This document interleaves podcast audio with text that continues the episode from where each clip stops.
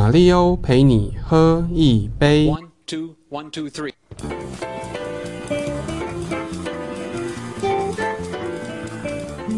大家好，这里是马里欧陪你喝一杯，我是马里欧。那我们今天非常高兴呢，邀请到呃厉害知名的调酒师，而且是国际级的大师，来到我们这边做访谈。那我们一起来欢迎 Rob。你好，你好，你好。呃，我们今天会稍微不太一样一点，就是我们会用中文做访谈，但是可能呃 Ron 需要稍微一点翻译。那翻译的人是 Steven。首先第一个就是来到台湾这几天哦，或者要继续待下去这几个礼拜，对台湾的酒吧文化的现在印象是什么？对台湾的 bar 的印象是什么？So I never really had a first impression of Taipei, Taiwan bartending scene because this is obviously my first time here. But um, I've been very impressed with the cocktail scene here. You know, uh, some really talented people. I got to go to uh, Placebo, which was uh, Oh, the bar that's yeah. actually next to the place I'm staying, and I didn't even realize there was a cocktail bar there until last night. Um, you know, then uh, I was able to visit Aki and Indulge last night. Uh, and we went, went to Wu, Wu, I believe Wu Taipei, and, and uh, you know, seeing the dynamic of speakeasy style from the decor to the execution, you know, it's so impressive. You know, um, obviously, you know, being a third tier cocktail, you know, city is, you know, there's a lot of challenges that actually I've noticed with the importing, uh, with finding the right produce, with outsourcing. You know, there's so many challenges involved, but uh, it's it's been really impressive. 嗯，瑞安刚刚刚讲的还蛮长一段的，所以我大概简单翻译一下。呃，所以这次是他第一次来到台湾。那因为他以前没有来到台湾，所以他是也是第一次看到我们台湾的这个 cocktail scene 啊、发展的这么的蓬勃。 像前几天他有去，像他刚提到 placebo，、Yeah 或是乌菜配 Yeah 或是这 Arky 的 Indulge，indulge，yeah 对，那他其实看到台湾的这个 Cartel 是用了也很多当地的元素，然后也很多国外的元素进来，他觉得他他非常的 impressed，、他对看到这个台湾的 Cartel scene 就是还蛮惊讶的，对。OK，那你觉得对于台湾的这个酒吧文化来讲，你你有可能讲出一个它的让你 impressive 的一个地方吗？就是它特色最特别的地方会是什么呢？ The reason why, obviously, you know, choosing Taipei as one of my first stops in Asia was obviously not just, you know, finding myself a brand, brand to pair myself with, but, uh, you know, working with a loop, working with Core. Um, a lot of their, you know, ethos has really resonated with me uh, about actually, you know, not just the cocktail, but actually showing the guest a good time. You know, there's so much more that goes into just a cocktail when you know running a bar, running a nightlife venture, or anything like that. There's so many elements, and it really resonated with me um, when obviously I did my research on the Loop core and the whole umbrella brand. Um, you know, and as far as you know. 所以他呃，Ryan uh, 刚刚提到的，就是呃，他他什么原因，为什么会选来台北这个地方？嗯、那那刚开始当然是呃，跟我们稍微有有认识的关系，有时候联络。Uh, 然后就稍微看了一下我我我们的 Loop 下面有，比如说 Omni 跟 Core。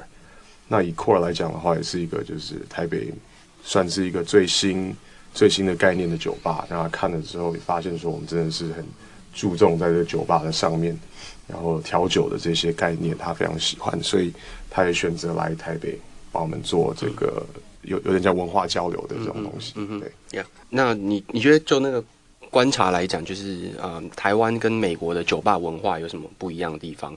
就是以亚洲或者说跟亚洲其他地方比起来，Do you see any key differences be- between the bars in Taiwan and the U.S.? Um, so I think there are so many more similarities and key differences. Uh, every market I visit, you know, you obviously you have your different styles of bar. You have your dive bars, your cocktail bars, you know, your your nightclubs, uh, all the way to your beer bars. You know, these are all elements that makes a certain genre of bars unique, and uh, I was able to find all of them here. Uh, I was actually, you know, after I left Indulge, Aki and the whole crew, they took me to some dive bar. This I forgot the name of it, but uh, the gentleman was there, has been there for 22 years. He's a bartender at 3 a.m. They open till 6 a.m. He's cooking the food back there. He is making the drinks. Like he's doing everything. It was like I felt like I was in someone's living room. You know, it was so inviting. It was so warm, um, and you know, I think there are a lot of differences, but at the same time, you know, what makes us all the same is because we just all want to have a good time. You know. Sure. 所以 Ryan Ryan 刚刚讲到说，呃，他其实因为在在美国那边看了非常多不一样的 bar，可是他发现，当他来到台湾的时候，他也看到非常相似的东西。那相似的东西上面可能不是一个，譬如说酒吧的形式或是怎么样，那反而是一个人的气氛。譬如说，他昨天到一个呃那种比较巷弄里里里面，英文是 dive bar，就有点像有点像是邻居下面的酒吧的感觉。那他进去之后，也发现里面的这个调酒师在那边做酒，然后他同时也在厨房里面很努力的做这个食物给大家吃。所以当然是有不一样的地方啊，可是他感觉很强烈的是，不管这些人在台湾或者在国外，都是想要来到这个酒吧跟大家聊天，然后然后 have a good time。嗯，就是刚有提到 Indulge，然后阿 K，然后有提到呃窝台北，然后这些 bar，就是在不去造访不同城市的时候，是怎么样跟这些不同的 bartender 去做交流呢？就是 bartender 之间的交流的方式是什么？So uh, when when you went to, for example, U Taipei Yeah. or, or Indulge Aki's bar, how do you communicate with the bartenders in different countries?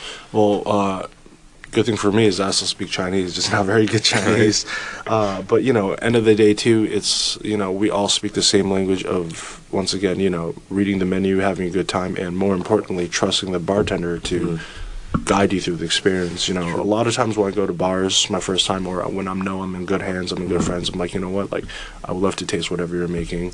It's not about what I want to drink. It's about what they want to make because mm-hmm. what they make for me or what they make for any guest is the expression of you know the area, the culture. 嗯所以 Ryan 他他说他蛮幸运的，因为他其实会讲一点点中文，所以他跟 bartender 稍微沟通上面还 OK。然后他觉得说他去，譬如说台湾很多个 bar 嘛，那他去跟不一样 bartender 沟通的重点，其实不是在语言上面，比较是艺术，或是他为你这一个特别的客人可以做出什么样不一样的调酒。他说人的因素在酒吧上面还是最重要的，bartender。跟你认识这个客人，不一定是用语言，可能是跟跟你上面肢体语言，或是看到你喜欢什么样的不一样的材料，然后他为你这个客人亲自设计一个为你而做的东西。所以在跟 bartender 沟通上面，不是譬如说看 menu 还是怎么样，其实是人与人上面的沟通是最重要的。你会有固定点的第一杯酒吗？Do you have a con consistent、uh, first drink that you drink at the bar? Um, so I normally actually, so when I go to a bar, obviously. Couple things I look for: how busy the bar is, mm-hmm. how many bartenders are on staff, because mm-hmm. I'm not going to order a fancy cocktail when there's like 50 people waiting to get drinks, you know, because I'm a bartender, I've been there. You know, I'm the last thing I want to do is make their jobs harder. So the first drink is usually always a beer and a shot if they're really busy. Um, a lot of times I like to start off with a daiquiri or like a Negroni, something simple because mm. I need to understand the element of the bar. I'm not going to go to beer bar and order a fancy cocktail. Yeah. I'm not going to go dive bar and order, mm-hmm. you know, like a fancy cocktail. It's just you need to know the genre you're at. So I think it's more of a situation protocol where, mm. you know, you need to analyze the situation, but more you know, the menu they put in front of you is mm. what they are proud of. That's what the menu is. So, mm.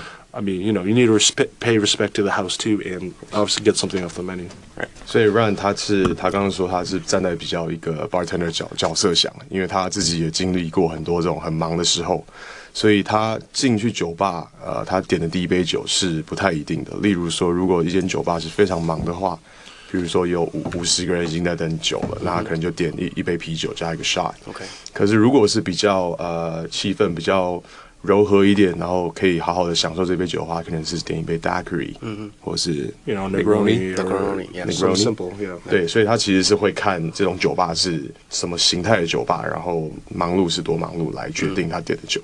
OK，你有这么多创意的调酒，就是这些 idea 是怎么来的？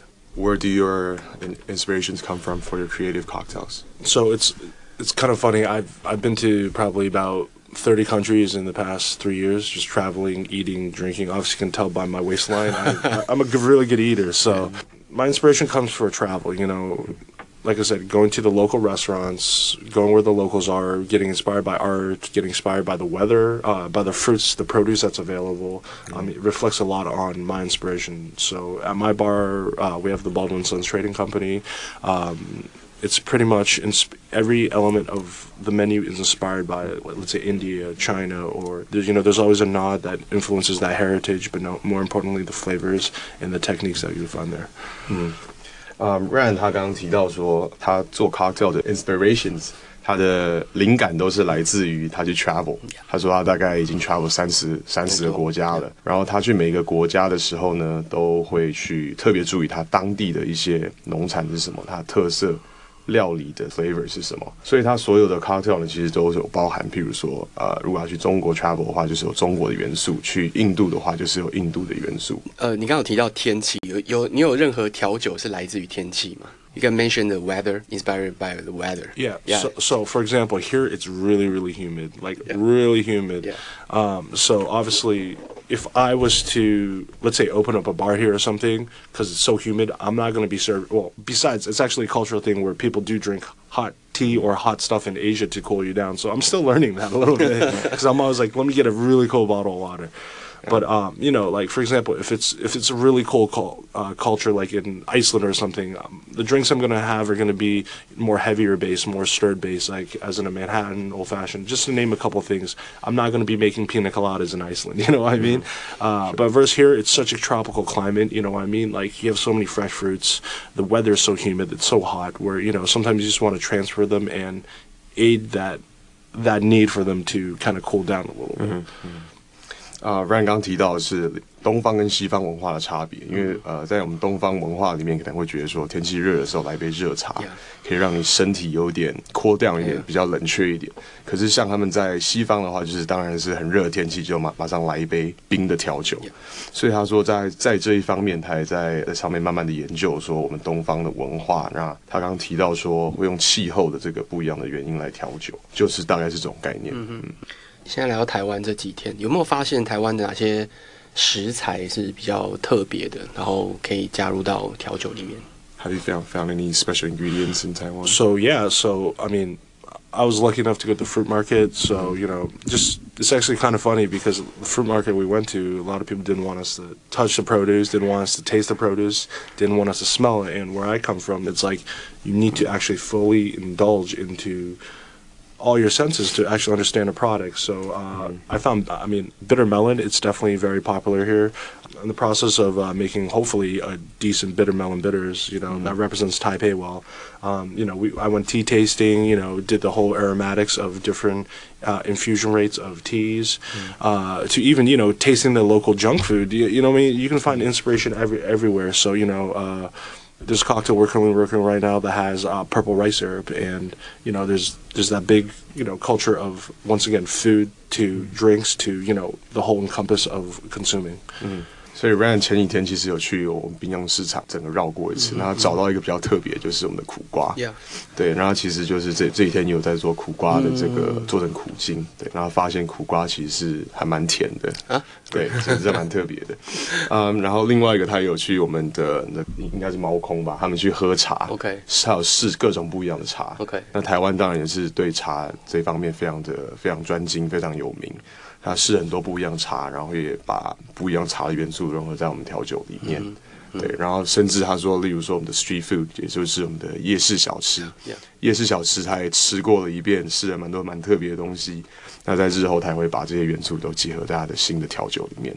OK，呃，我们之前就通常会有一些餐酒的搭配，然后但是它基本上都是葡萄酒为主哦。那我现在当然会开始有些尝试是以 cocktail 去做 pairing 这样子，有有没有做过一些这样子的的 pairing 的尝试？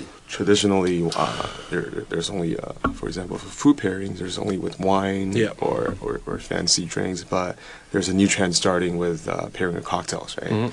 So, have you done any pairings, food pairing with cocktails? So uh, obviously at my bar, we focus. We're a restaurant first and foremost. You know, what I mean, we're a Sichuan restaurant in America, and there's not really a lot of food pairing in Chinese restaurants in America. I'll tell you that. You know, uh, but you know, we we're definitely one of the bars that focuses a lot on food pairing, about flavors, about you know, textures, on not just that, but on you know temperature, on flavor, on pairing that like branch ingredient that's in the dish that you can also associate in the drink. So, for example, one of my favorite drinks we have at our restaurant, it's called Domo Arigato. It's very Japanese inspired, uh, but it has mezcal, you know, our house-made gingerbread lime and sesame oil. We actually add to it, uh, and you know, there's that bridge of sesame oil that is in a lot of the Sichuan cooking, in all of the Chinese cooking, where it's kind of that uh, symbolic blend that really lingers everything in with the smokiness, you know. Um, but I think food pairing with cocktails has been done for a while, but no one really noticed it till now because everyone's become more conscious to cocktails. Um, we've been pairing things, not even just you know my bar, like people not knowing they're pairing things are pairing things, you know. 他刚提到说，啊、例例如说他在美国自己的酒吧里面，他其实是在一个四川的那个面食餐厅里面， 他酒吧蛮特别，就在这个餐厅里面，所以他其实在这个食物与 cocktail 的 pairing，他其实已经有做一段的时间了。可能是因为跟这个 cocktail culture 最近也才刚慢慢蓬勃发展起来，所以其实很久以前大家在吃饭的时候跟配饮料的时候，其实都已经在做 pairing，只是大家没有去注意这件事情，没有像譬如说配红酒的时候，大家会特别看这是红酒什么。可是其实呃，例如在他餐厅里面，他有一杯酒叫做 Do Domo Arigato，Yes. 它是一个蛮日本的名字了。可是它里面的这个 cocktail 用的材料呢，其实跟是跟四川的这个面食有非常类似的这个口味存在。这是一个举例，在美国现在 cocktail 跟食物已经非常是一个蓬勃发展，可以做 pairing So so well, just not just besides that. So you know, going back with food pairing stuff mm-hmm. like in India, right? So. Mm-hmm. India, uh, the culture there, they drink lassi when it's really hot or mm-hmm. to cool their palate, right? So. Uh, I mean, not just besides that drink, we have a, a drink called the Crown Jewel that uh, is inspired by a mango lassi, except we were out at Ras el Hanout. Uh, you know, obviously, uh, we add citrus to there to kind of cool off the texture. Obviously, with the Domo Arigato with the mezcal, which is uh, it's going to be really smoky. It's it's from a agave plant. Uh, It's not quite tequila, uh, but you know it, it does have all these harmonious toasty notes that really pair well with sesame and ginger, which is all you know indigenous to China. You know, um, we have other cocktails where you know we're putting pandan in uh, Queens Park Swizzle, which pretty much is just a you know a mojito. Let's just say an elevated mojito where you're bringing in Thai element to kind of add the the tannins of the pandan to kind of clear your palate when you eat something spicy as well. Sorry to lay all this. 所以 他刚刚大概讲到刚刚那杯酒叫叫做 Domo aricato 它的原料其实是用墨西哥很类似龙舌兰的这个酒，它原料也是用龙舌兰，可是它没有像龙舌兰那么的强烈，它反而比较多这种呃草药上面，然后有不一样的这种花香味，所以他就把这些元素都结合在他的这个酒里面。那他刚刚也提到说，他有结合泰国的元素啊，有印印度的元素啊。 So 怎么样开始去把那个餐厅然后变成一个 bar？ How did you open the bar within the restaurant? Did, Yeah. did you open the restaurant first, then you add onto the bar? So the ball, well, Sichuan Garden at the Baldwin. It's pretty much at the Baldwin Mansion. It's it's a historic mansion, a colonial mansion, uh, built in 1661. So it was a property that my father took. Uh, I believe in 2006 when he bought the space. Uh, so it was a Chinese restaurant, pretty much, you know, but it had so much potential to be something more. I mean, a beautiful colonial yellow mansion in the suburbs of Boston.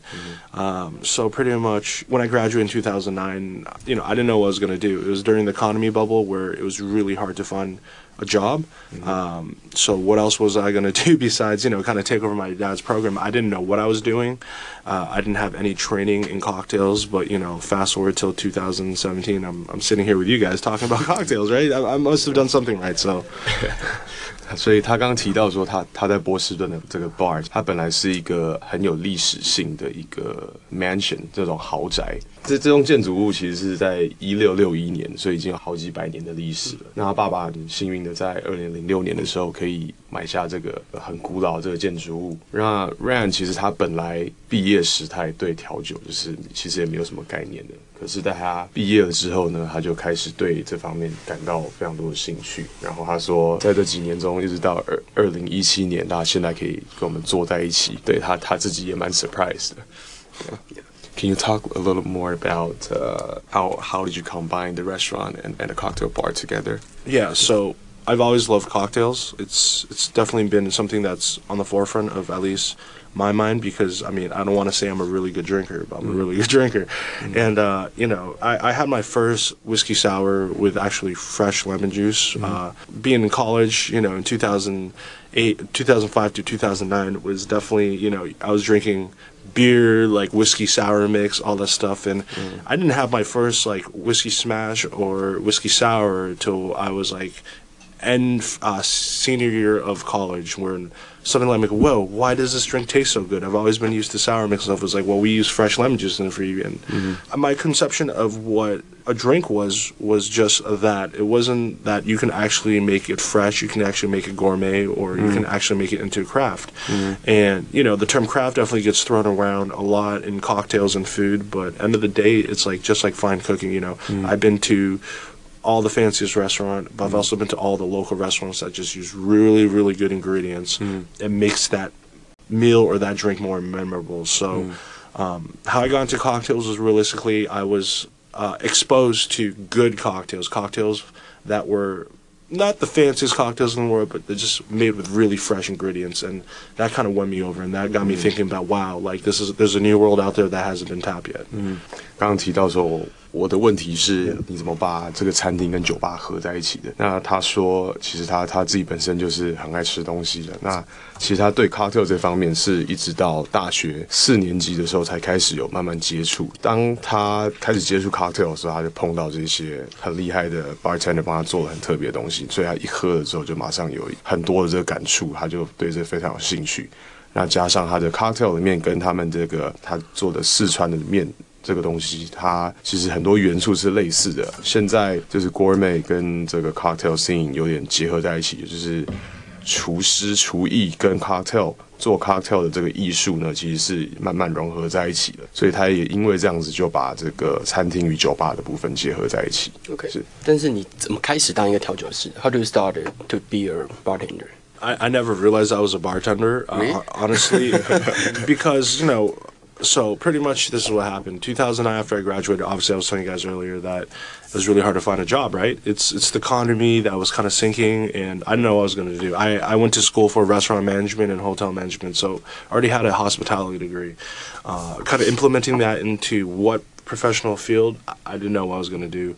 So obviously my dad bought the the Baldwin Mansion in Woburn, and we had a bar there, but it could have been so much better. You know, it was your typical Chinese restaurant bar where they're doing like mai tai, scorpion bowls. You know what Americans think of what Chinese drinks really are, but there's really no defining moment of Chinese drinks. So um, it got to the point where we were at an identity crisis where we could either follow the path and do what every other Chinese restaurant is. Have you guys been to America? Been to any Chinese restaurants?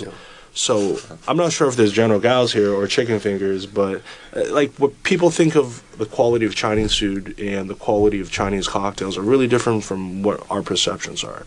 Um, I mean, then again, you know, you could say that about any food and cuisine and culture. So I wanted to do something different that wasn't getting duplicated by every single restaurant surrounding me, you know. So, uh, like I said, we slowly started changing, using fresh juice instead of sour mix. One step led to another. To wow, we were actually trying to source the best spirits to make for our cocktails, to the point where we're now actually making and producing not just you know syrups, but you know bitters, and it just kept going on and on and on until I'm like shit, like. I said that word again. it got me to the point where I'm like, oh man, like we're really into this now. Like I, you know, we can r- control all variables of a cocktail to make sure that's the best cocktail the guest can get. So it kind of just grew into me liking drinks to me slowly falling in love with it to me becoming obsessed with it. Ryan 刚刚说他其实怎么成为一个 bartender 的呢？那他在二零零九年毕业，那刚好二零零九年那个时候就是一个国际的金融危机嘛，大家应该记得。所以呃，他毕业之后工作当时非常难找， 所以他他就慢慢的 explore 了一阵子，他就自己慢慢的去探索。那刚好他爸爸也也是在二零零六年买下刚刚提到的这个这个 Baldwin Mansion。那他刚开始的时候呢，就是美国人对东方人的这个传统概念，就例如说，譬如说他们去中国餐厅就可可能吃一些什么空泡 chicken、orange chicken。那种橘子口味的鸡，它其实不是传统的中国食物，是美国人自己发明。所以呢，他有看到这个东，看到这个美国人怎么会吃这种这么不传统的中国东西呢？那也因为这个原因，他就慢慢把调酒这一部分慢慢改变。他以前可能都是用一些呃那种现成超市买到的这种原料果汁去做，他发现不对，其实这个调酒应该是要展现它最原始的味道，所以就开始用新鲜的水果去开始做这些原料啊。然后跟食物上面非常类似，就是想要把食物与调酒的部分呈现为最原始、最原始、最这个的味道这样子。 OK， 你要怎么样定义一个好的调酒师？就是所谓一个好的调酒师是什么 How 样 do, 子？ how do you define a good bartender? What do you think a good bar- bartender's uh, traits should be? I think one of my main philosophies, well, I have a, I have a ton of philosophies. Uh, one of my main philosophies that we implement on all training at our bar is we're here to serve guests, not cocktails. You know, in the world of bartending, in the world of star tenders, which is a star bartender, in the world of mixologists, whatever you want to call it. End of the day, we're just making drinks. It's not rocket science, you know. So, makes a great bartender for me is first identifying your guest needs. Like, I don't care if a guest that's on my bar, they want the fanciest, prettiest cocktail with dry ice, or they want a Red Bull vodka, or they want a glass of wine or a beer. You know, it's about how you serve it to the guest and you make them feel welcome, and you don't alienate them because they're not ordering something fancy. You know what I mean? But not just that, but it's about hospitality. Um, you know, how do you retain guests? How do you understand the guest needs before they even ask for it? You know what I mean? How do you tell signs when, oh no, they dropped their napkin, when you have one ready for them as soon as they pick it up? You know what I mean? To even understanding hey they have friends coming making sure you know you save enough seats for them to oh i hear you you guys like cocktails. Let me recommend you this other bar where and you actually call the bar ahead hey i'm blah blah blah from here. I would love to send some guests your way because they really enjoy cocktails. They had these drinks here. These are their palates. You know i love for you to take care of them do you know i'm trying to say? Like steps of service where you're going beyond what a bartender is. That's why i think uh, amazing host is and amazing uh, industry, you know, hospitality influencer is. So, end of the day, we're all bartenders. You know, like it's it's it's becoming a point where everyone's like, "Oh my God, you're you make great drinks, you make pretty drinks." But end of the day, I'm just looking at myself like, you know what, like, thank you so much, but you know, I'm I'm just here to make people happy. You know. Ran 他刚刚提到说他怎么样去去看一个 bartender，怎么看他们是不是一个好的 bartender 呢？他的哲学是在服务这一块。像刚刚刚刚提到说，bartender 最重要的其实是就是照顾客人，了解你的客人。当一个客人走进你的酒吧的时候，他他不管是点一个很简单的 Red Bull Vodka，还是点一个非常 fancy、非常夸张的一个 cocktail，有干冰这样子飘出来都没关系。重点是你怎么样让这个客人觉得有回到家的感觉。例如说，他有朋友要过来的话，你是不是要帮他留几个位置在隔壁？所以在这个服务上面，他是其实非常重视的。那另外一点，他也提到说。其实做这个 cocktail 调酒师，现在被这个媒体或是在大家心目中可能是一个像明星厨师一样，还是明星调酒师的这种形象一样。可是对他来讲呢，他非常的谦虚，像大家看到他去酒吧跟他点，可能可能就觉得说，哇，你做的 cocktail 好棒哦，怎么样？他其实跟客人都会说，我其实只是在这里可以服务客人，让大家开心而已。嗯嗯其实我去喝过很多调酒啦，就是我在台湾台湾也去过很多酒吧，有些时候甚至会有一些，我有去去一个酒吧，然后当然他可能是开玩笑的，就是我我一开始我想说我先来个啤酒，然后他就有一种很受伤的感觉，他觉得你来到这么好的 bar，你怎么可以跟我点啤酒这样？你应该要点一个很 fancy 的调酒这样子。所以可能回应到刚刚那个问题，就是好像当下其实我是觉得收获的，我就是我只想要先来一杯啤酒那种感觉。那那但是那个 bartender 让我觉得好像我做错了什么事情那种感觉。那个那个不是个好的 feeling。Yeah. You know, end the day，如果你不想他们买啤酒，为什么扣到 menu 上面？You know, it's like, you know, uh, you know, end of the day, I think that I would like to see less ego and more hospitality, but not just that, but like show guests a good time. You know, that's that's that's what our job is here. We we are the host. Yeah. 刚 Mario 跟 Rand 提到，就是 Ma- Mario 说他有去酒吧里面点个啤酒嘛，那台湾的台湾的调酒师可能就是 Rand 说可能比较有 ego 一点，然后可能点了啤酒，所以他不是 Bartender 看到不是很开心。可是对 Rand 这里来讲的话，Rand 是比较觉得说 bartender 就是不要有那么多 ego，当然把 focus 放在服务客人上面。我觉得这也是呃有点东西文化的这个差别 OK，就在这里。其实其实他是一个国外调酒师，是是是是。但现在有一些酒吧是，其实台湾也很多，就是它是没有 menu 的。你你怎么看这样子一个 bar 呢？是好还是不好呢？ I think bars without menus. Uh, so where I come from, we call that bartender's choice, right? I think it's really awesome, but needs to be a niche market that goes there that knows what to explain. So, for example, I come to your bar or you come to my bar. First thing I do is, um, how's it going? Is this your first time here? Oh, awesome. Well, welcome. Are you from the area? You know, you have that conversation with them. Then you ask them, so what do you normally like to drink? You want something refreshing? You want something, you know, more stirred like a Manhattan? Or, you know, you want something non alcoholic? All right, perfect. Do you have any allergies? You know, it's, it's that step of service that makes it rhetorical where guests and bartenders understand that. So my theory behind this is you're building a thread. You're you're gaining information on what the guest wants, what their palate is. Mm. So what this means is then cocktail one that you make them, cocktail two, cocktail three, based on what they tell you, you already know where you're going to make them for the next three, four drinks. You know what I mean? Mm-hmm. I think that's a great approach to a bars. But the issue is when you're in a market like maybe Taipei or you know e- even in any other markets in Asia or even in the U.S. You know there's certain smaller markets where there's not enough training to do that where you can actually identify that.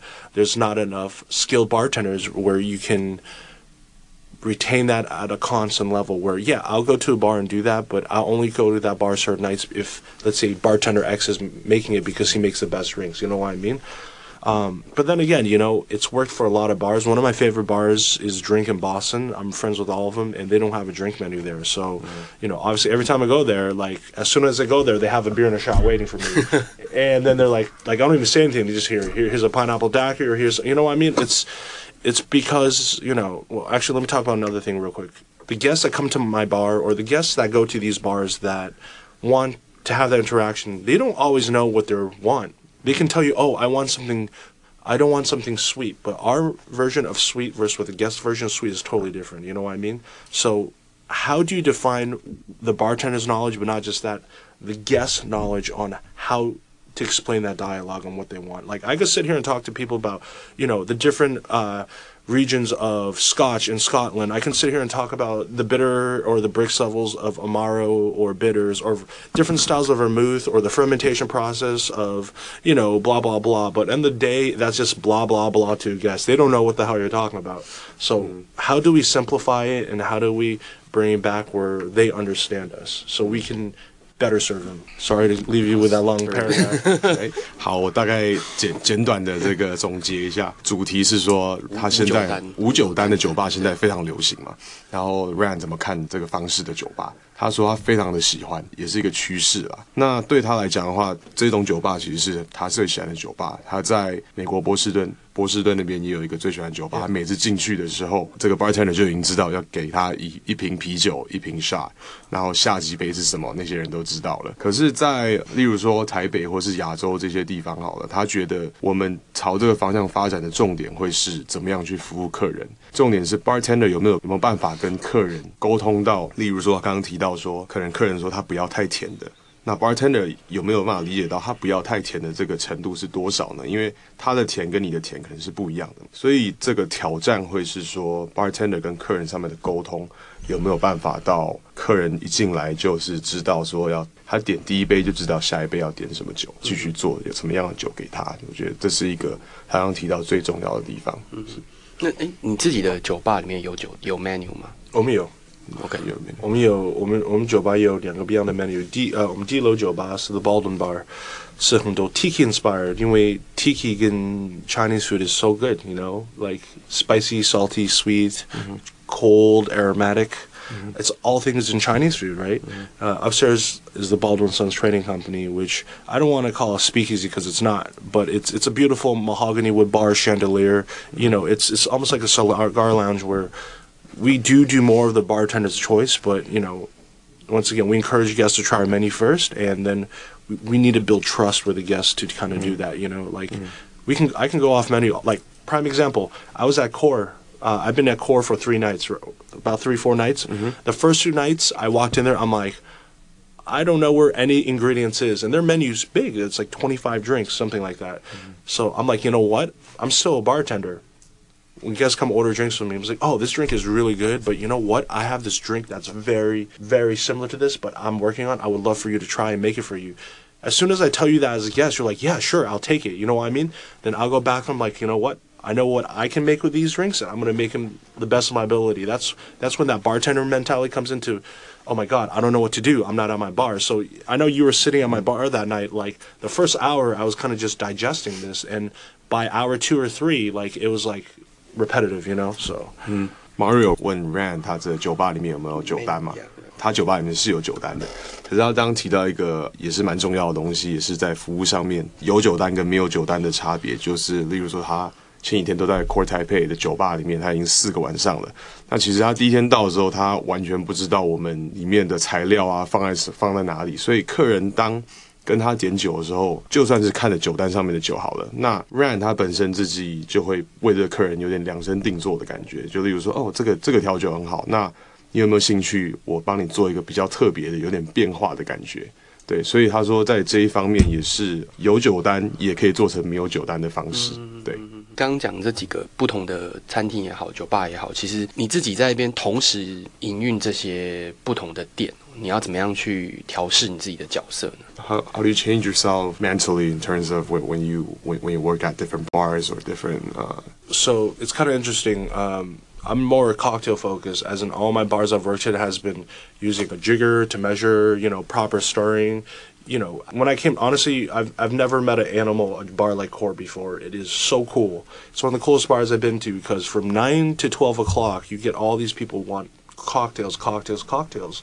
And then from 12 to 4 is like a totally different animal. You you still have these cocktail people ordering there, then you have all of these people that really want to have a good time listening to great mu- music. So within one night, I'm ordering, well, I'm getting orders from Manhattan, Sazeracs, Old Fashions, Negronis to Red Bull Vodkas to B52s and to Long Island Iced Teas. So having that dynamic where these two groups of drinkers can party and hang out together in one space, have a good time, but get what they want. That was incredible for me to notice because I've never experienced that. But more importantly, for me to actually, like, I haven't made a B52 in five years. like, I haven't made a Red Bull vodka in five years. But you know what? I'm like, I literally had to step back. I'm like, oh my God, B52. Like, how, how do I make that again? you know what I mean? But it, it, it was so humbling because because you know you appreciate that style of bartending because you know it's high volume bartending but at the same time it's done with so much quality and it's done with so much care. Like you know everywhere you go it's like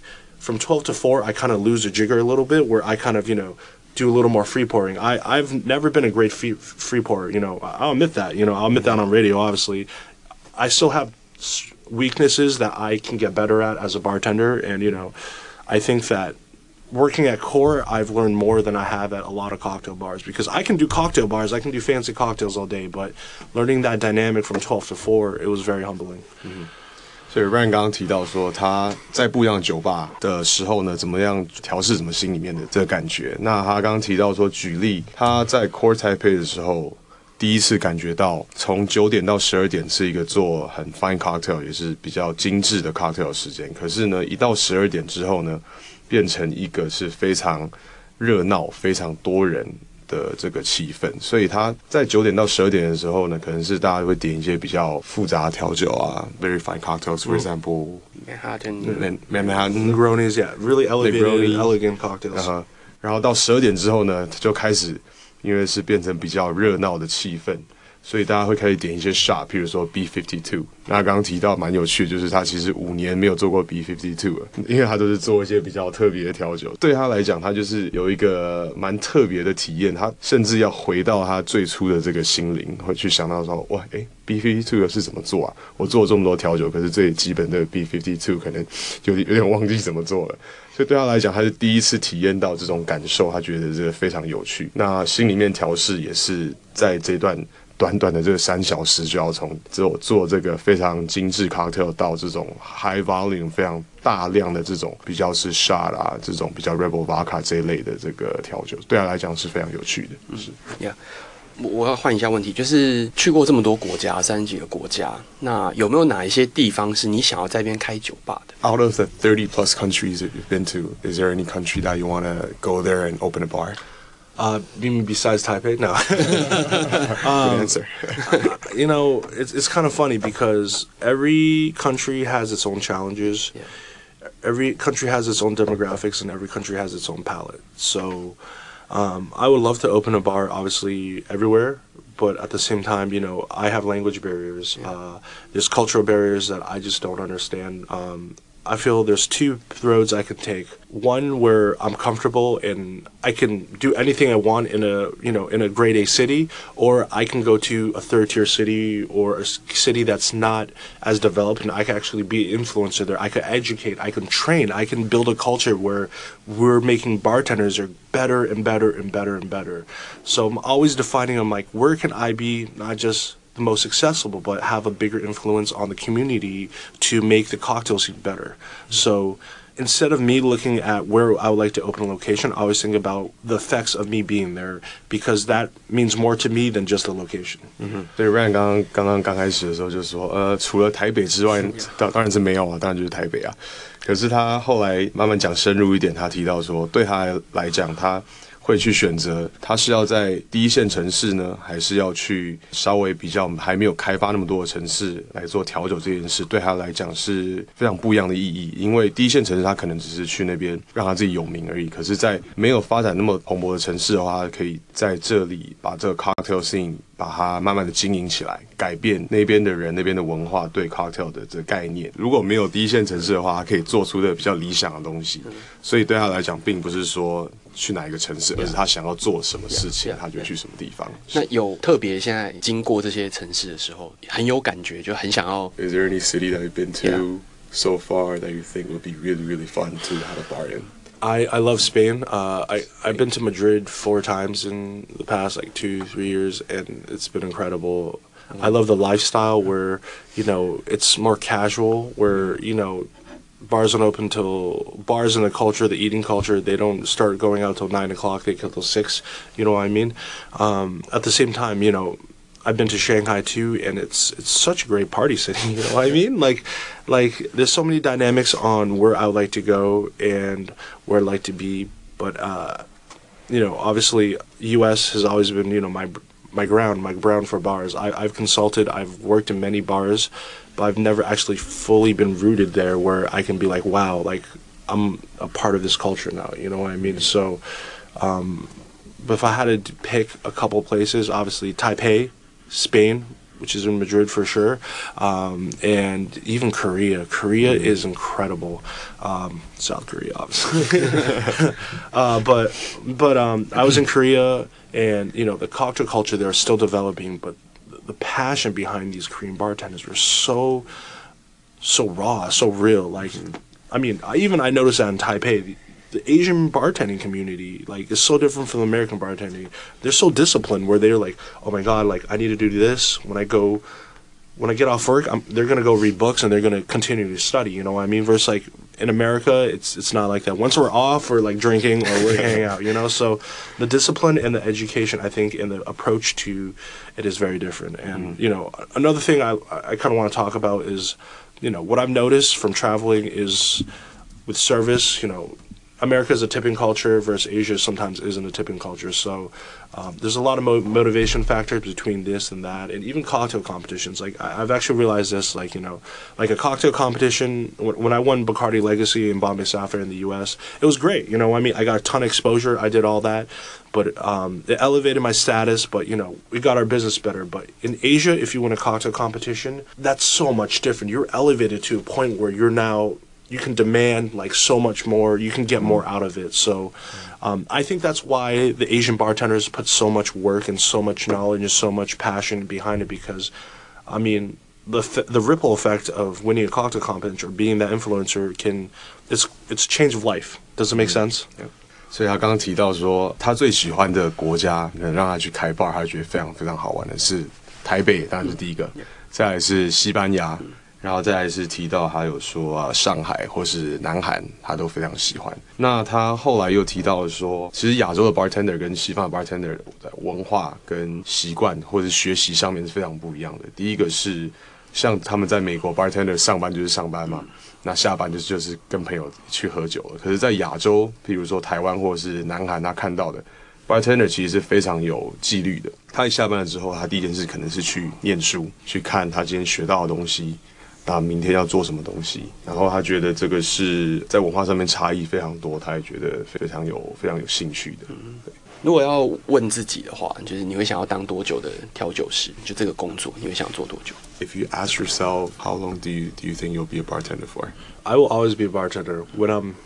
Hope I make it to 60, but when, when when I hopefully do become 60, I, I, I still want to bartend. You know what I mean? I mean, will I bartend six, seven days a week? No, but I I would like to bartend when I'm you know as much as I can, but to the point where you're giving enough time for your staff to grow, your team to grow. So, um, I'll always be a bartender. I'll always be in the trenches with my team because that's that's where I excel the best. You know what I mean? Um, but you know, always a once a bartender, always a bartender.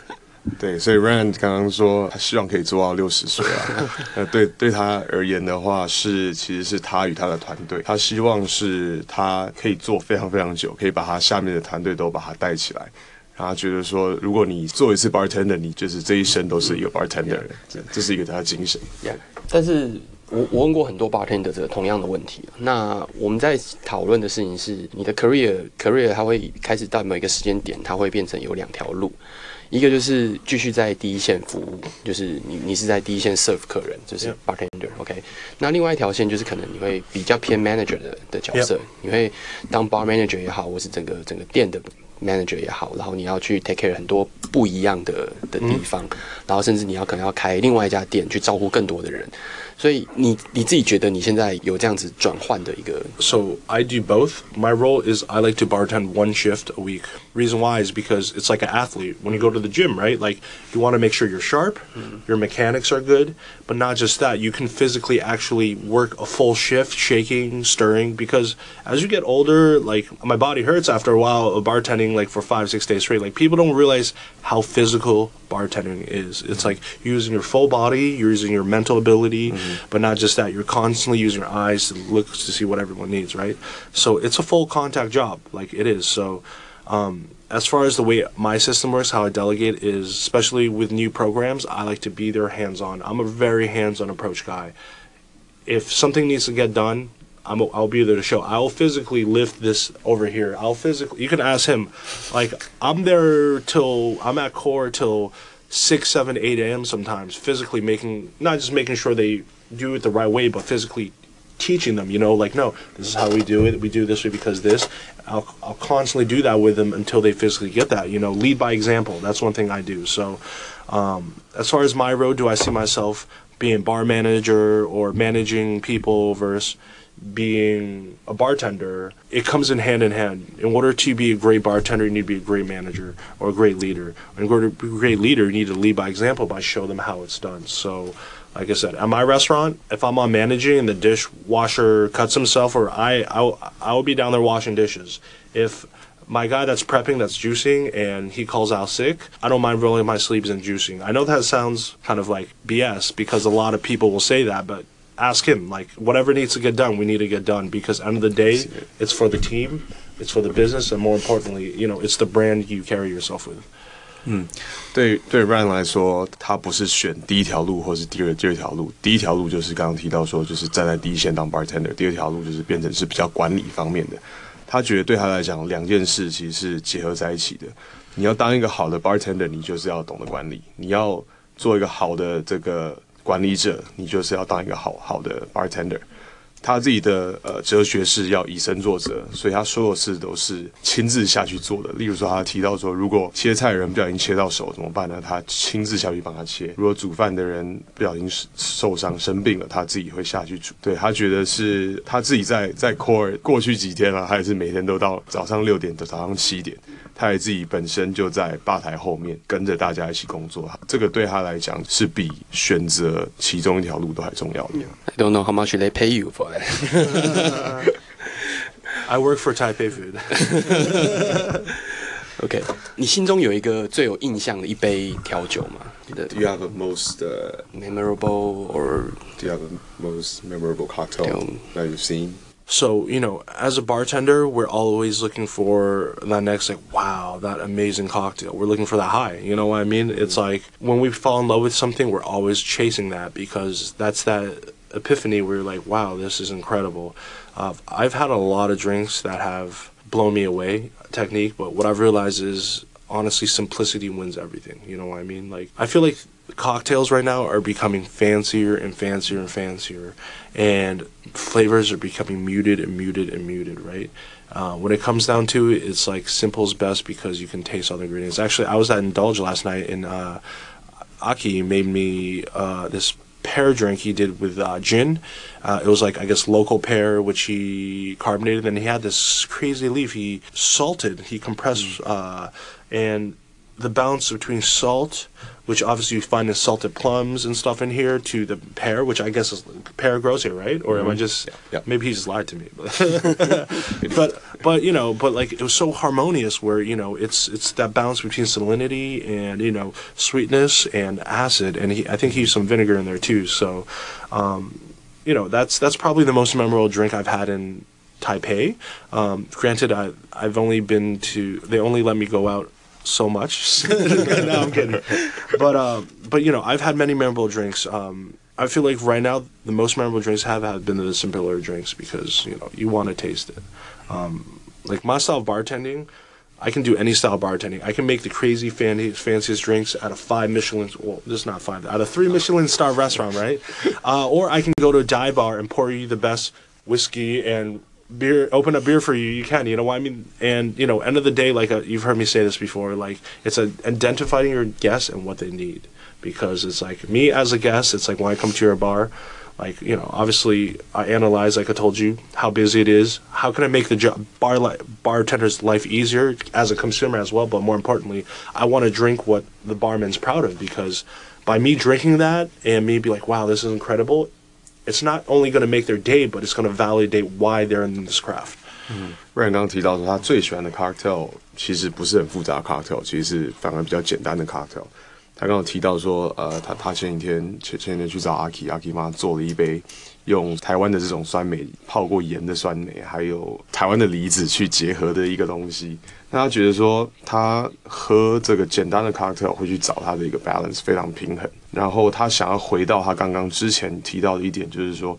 其实他喝 cocktail 比较重视的是人与人之间的关系。进去这个 bar，这个 bartender 有没有办法知道说他想要什么？他想回到这个人的元素，其实对他来讲是最重要的。可不可以跟我们谈一谈，就是美国调酒这几年有没有什么样的变化？Is there any uh, new, new trend going on in cocktail scene in the U.S.? So, U.S. bartending is based a lot of classics. You know, when I say classics, it's like the French mother sauces, or it's like you know, it's like the beef noodle soup of uh, Taipei. You know what I mean? These are the OG classics that people drink. So.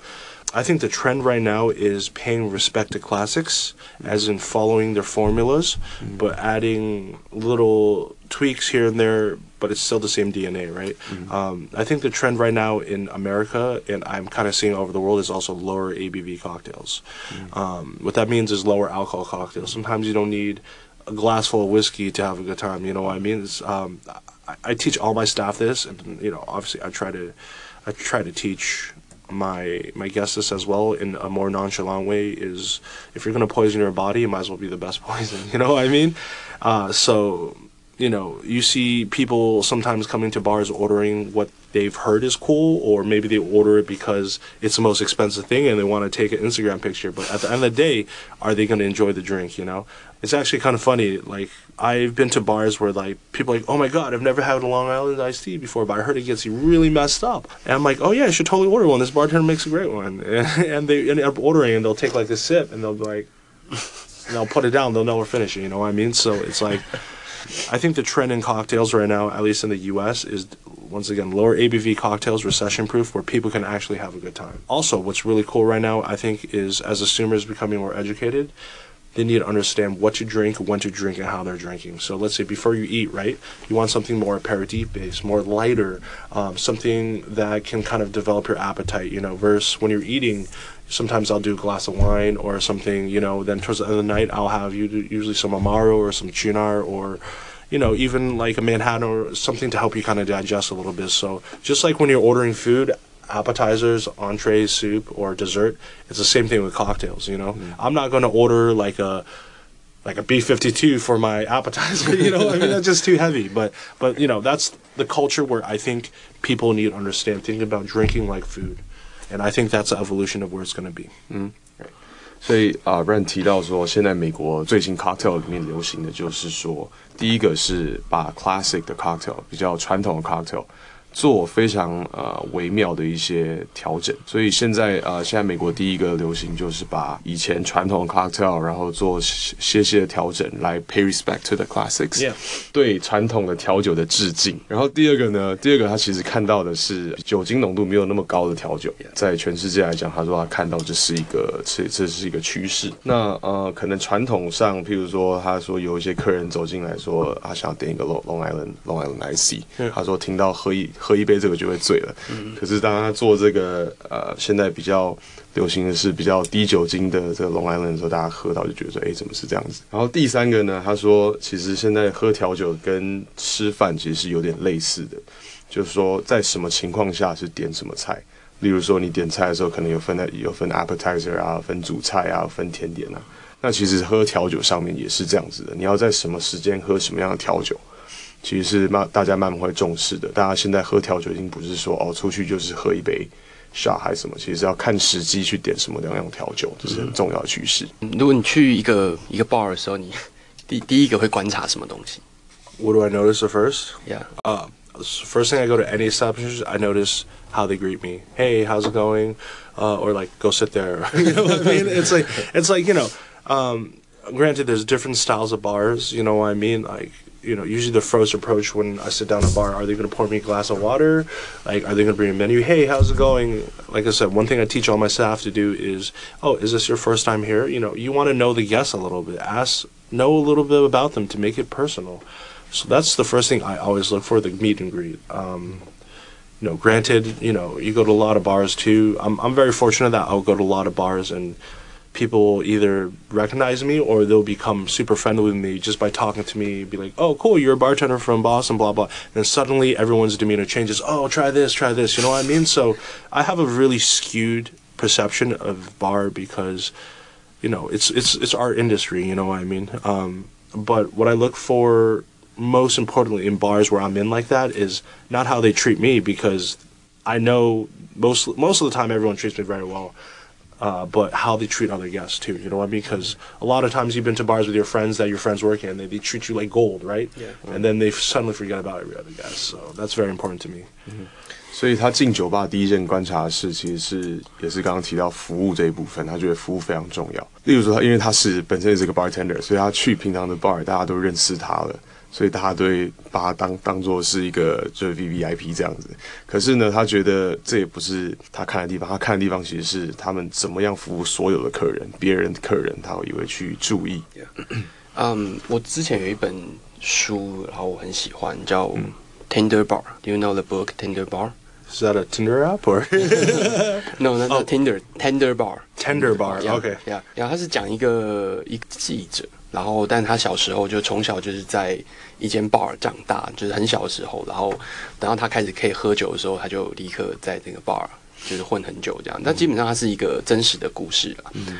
就是你有没有听过类似？就是因为你在 bar 里面服务的时候，你就听过很多很多客人的故事，然后有没有什么特别印象深刻的客人的故事？Mario has a favorite book, uh, and, and it's called The Tender Bar. So, so, so it's basically about a kid who really liked the cocktails. So, so he started drinking as soon as he turned he turned Legal the, the- age. the drinking la- drinking age. So, so Mario wanted to ask you if you heard any like crazy stories from your from your friends, from the customers at the bar. So, first off, bartenders were psychologists, we're sometimes financial advisors, and we're sometimes, uh, you know, like divorce lawyers for all patrons because we hear everything, right? Um, yeah. I feel like as bartenders, there's that thing where doctors do with patients, it's only strictly confidential, you know, where we need to go by. But um, I, I've seen some really crazy stuff bartending. I mean, from like you know obviously some amazing stories to people proposing at my bar to me helping them like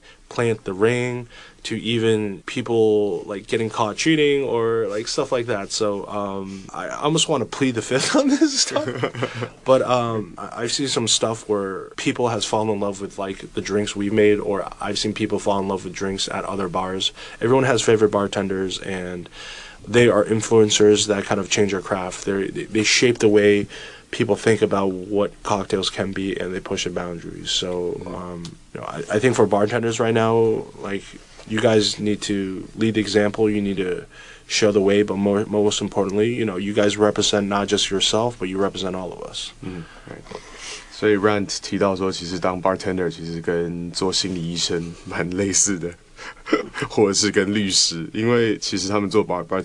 就是每天都听到非常夸张的事情。例如说有离婚的，然后有要叫他们把戒指藏在藏在什么地方要求婚的，这这些各式各样疯狂的事情他都听过，因为大家喝了酒就是什么事情都跟你讲。所以他说他他非常想要想要用那个法律第五条，就是不要讲这些东西，因为这是他客人的隐私。总总之呢，因为他当 bartender 嘛，他所有这些疯狂的事情都听到了，所以就是他听听过非常多疯狂的事情了，只是他可能不那么方便跟大家讲所有的故事。是 你可以匿名，就把那个细节换一换。，Can you just not say the name and tell the story？Or you gotta change some details, you know.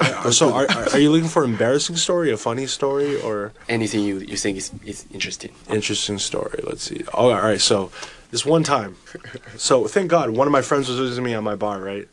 And we had this party in the dining room. I'm not gonna say their name or if it's a he or she. I'm just gonna put uh, person X, right? Okay. So um, at our bar, I mean, we, we get booked out in advance. We normally, before we open, we know how many covers we're doing. We know how many guests are coming in. We know their names or have they been here before. All these things. We try to find as much out before the guest arrives. Upstairs is very reservation focused. So one time we had this guest come in and they wanted to sit upstairs, but they didn't make a reservation or they didn't call. And I'm like, I do apologize. You know, we don't have anything. And she's like, but it's my birthday. Like, see, I have one of those birthday crowns on. I'm like, "Uh, happy birthday. Let me get you, you know, a little champagne on me. You know, you know, I love to have you a good time. Can we fit you in the dining room or you guys hang out? If I do have an availability, I will, you know, bring you guys in. And they're like, okay, well, how many people do you have? Like, oh, we have 10. I'm like, okay, 10 people. Well, you know, um, it looks like we can probably get you in about three, four hours. Like, you know, if you guys want to come back or if you guys want to have some dinner, we'll, we'll figure it out.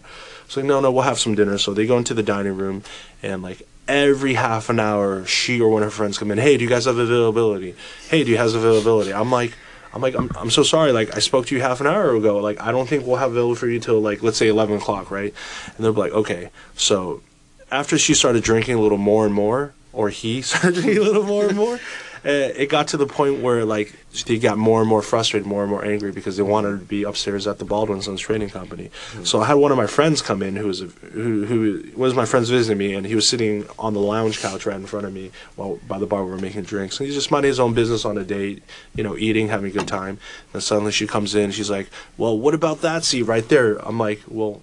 Ma'am, you mean the seat where my guest is sitting at right now? He's like, Yeah, can't you move them over there and give me that? I'm like, Ma'am, you want me to kick him out and put you in? I'm like, Sir, how do you feel? I like I normally wouldn't do that to guests, but he's my friend, so I can put him under the bus a little bit. So I'm like, how do you feel about this? He's like, oh, wait, wait, wait, what? I'm like, she's trying to kick you out right now because she wants your seat. So how do you feel about this? He's like, what's going on? I'm like, ma'am, like I started saying, so you want me to kick him out to seat you in here? She's like, yes. I'm like, well, why would that be fair to him? How would you feel if I did that to you? She's like, but it's my birthday. So long story short, so we finally got them in, right? After a while, we're like, shit, like, um, I said that word I'm like, man, they're here right now. Like, I don't know what to do. And anyways, they came out, and our, our drinks upstairs are a little more expensive. You know what I mean? Long story short, like, you know, we try to take care of them, but at the same time, we're like, man, like, these guys are going to give us some problems, right? So they started ordering all these fancy drinks, and the drinks upstairs, you know, they're up to US, uh, like the big drinks are up to hundred dollars US, right? And they ordered a bunch of them, and as soon as they get their check, they're like, "What just happened?" Like, our bill is like eight hundred US dollars for like some drinks, you know, and like they thought we were kind of trying to they were they thought we were trying to upsell them, but mm-hmm. realistically our prices are listed on the menu, you know. Mm-hmm. So it's one of these situations where it's like they th- I think they thought we were trying to screw them over a little bit, mm-hmm. but I know end of the day it's like kind of it's like karma, you know what I mean? It's like treat one how you like to treat others and Yep. you know, don't think that, you know, just because you're guest, um, you know, any establishment, you still need to hold that code as well of respecting my other guests as well. So Right. um, that's a situation I win that you know I, I've seen a lot of things. I've seen people making out in couches, like, and then like whenever people make out, like, so upstairs we have the couch where I told you about my friend who got like, tried to get kicked out by this lady. So whenever we have people like making out like in front of people while everyone's eating dinner, I'm like, what are they doing? We we switch to like uh, R. Kelly music or something like very sexual. So suddenly everyone just like stops and looks. Like, Why are they making love making music? Then suddenly like these two guys are making out. They just or, not, or or ladies or you know whatever. Then they just look up. They're like, what's going on? I'm like, and everyone starts clapping. That's awesome. yeah. So you know, as a bartender, I've seen it all. Um, but you know, it's it's what makes every experience unique. You know, every day I go behind a bar, um, you see different things, and you know, it's what makes I think my job very special. And uh, I'm very fortunate because that's a human aspect of it. And without it, I think you know it'd be it'd be very hard. All right. 好，And I don't know how you're gonna translate because that was like I can do it. that was like a I will try at least。所以他刚刚提到说，有一群有有一天呢，有一群人走进来，然后可能是一个男的，可能是一个女的，然后呢，他想要就是他们楼上的位置，他他们楼上通常是留给比较 VIP 的客人，或是你要先预定的。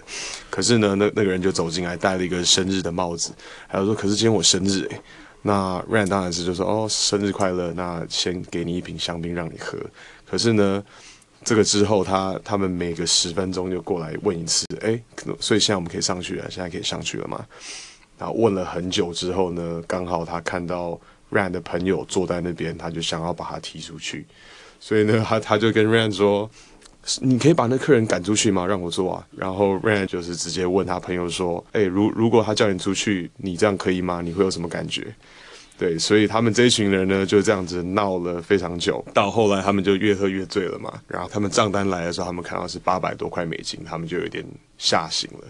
可是呢，实际上他们都是从他们菜单上面点的，那这些价钱在菜单上面。所以 Ryan 刚刚就说，这个是有有点像有点像报应的感觉。你怎么可以走进别人的 bar bar，然后把人家客人赶走，然后这边闹来闹去的，然后然后到时候你自己账单看到自己傻眼，这是不是你自己活该？另外第二个故事他提到的也蛮有趣的，就是说他们楼上有一个沙发区嘛。那大家喝完酒，有时候比较气氛情绪来了，就跟 跟旁边的人就开始亲起来了。他们这个 bar 有一个蛮有趣的解决方法，就是说他们当看到有人在这个 make out 在亲来亲去的时候呢，他们就会换了音乐，他们音乐就换成非常性感的这种音乐，所以所有客人听到这音乐的时候呢，他就大家就会转过头往那沙发去看，哎，怎么音乐变换这样子啦？然后当客人听到这音乐转过头之后呢，看到大家在看到这两个人在亲密的时候，就开始拍手，把对，所以这个就是他们解决的办法，就是蛮聪明也蛮有趣的这样。But you know, I think the whole thing is is, to have fun with guests. You know, it's we're not here to make fun of guests. We're not having anything, but it's our cheeky way of saying, I don't care if people make out. You know, but end of the day, like you're sitting here, you're having a nice dinner with your friends, and there's just dinner and a show right there. You know. 所以他 Ryan 说他这样做并不是要要让客人尴尬还是怎么样，只是跟大家就是好玩而已啦。就是他说客人听到这音乐转过头，然后在 make out 的人也不会说也不会说可能被被丢出去还是怎么样，反正是一个用有趣的方式来化解这个这个事情。Yeah. You told a nice story for us, so I will exchange for your story back. Um, I try to u- use the English, so Yep. we don't need to translate. So I used to open a cafe. Yep. Okay, and uh, it's kind of situation, similar situation that um, uh, the couple guests over there, and uh, they have a lot of drink. Basically, is one person have a lot of drink. Okay, and uh, ba- back to that time, we don't serve whiskey, but we have bottle nice whiskey. We we, we Pour for uh, guests. Yeah, yeah, yeah. Okay, so we don't really know that guest. It's the first time he came, and uh, he or she came to ask, uh, "Can I have one?" We said, "Oh yeah, sure, I have one." And uh, next time that ten minutes back, she came back and said, "Can I have another one? I will pay." Okay, okay, you'll pay. So we just pour you another glass of whiskey. So for the first time, he, she came and uh, she asked, "Can you have a double?" You know, yeah, I, I will pay you double. Okay. Uh, so okay, sure. Pour. So we pour her like Half a bottle per. yeah, I got six or, or six or seven glasses, and uh, And at the end of the day, they got a check, and uh, she said, "Oh, I will take care. I will take the bill." And uh, she came to, to a bar and say, uh, "We need a check." So we we give her the bill, and uh, she she said, "Can we uh, take credit card?" We say, "No, we only take cash." And she take a look at the bill, and she say, "Can you uh, come in, give me some discount?" We say, "No, sorry." We, we really uh, contribute very very cheap, but uh, we can we can offer you another discount. Yeah. Uh, so she came to the look at bill. She kind of a little bit drunk. She said, "Really? Can you give me a discount?" Just keep saying that. Okay.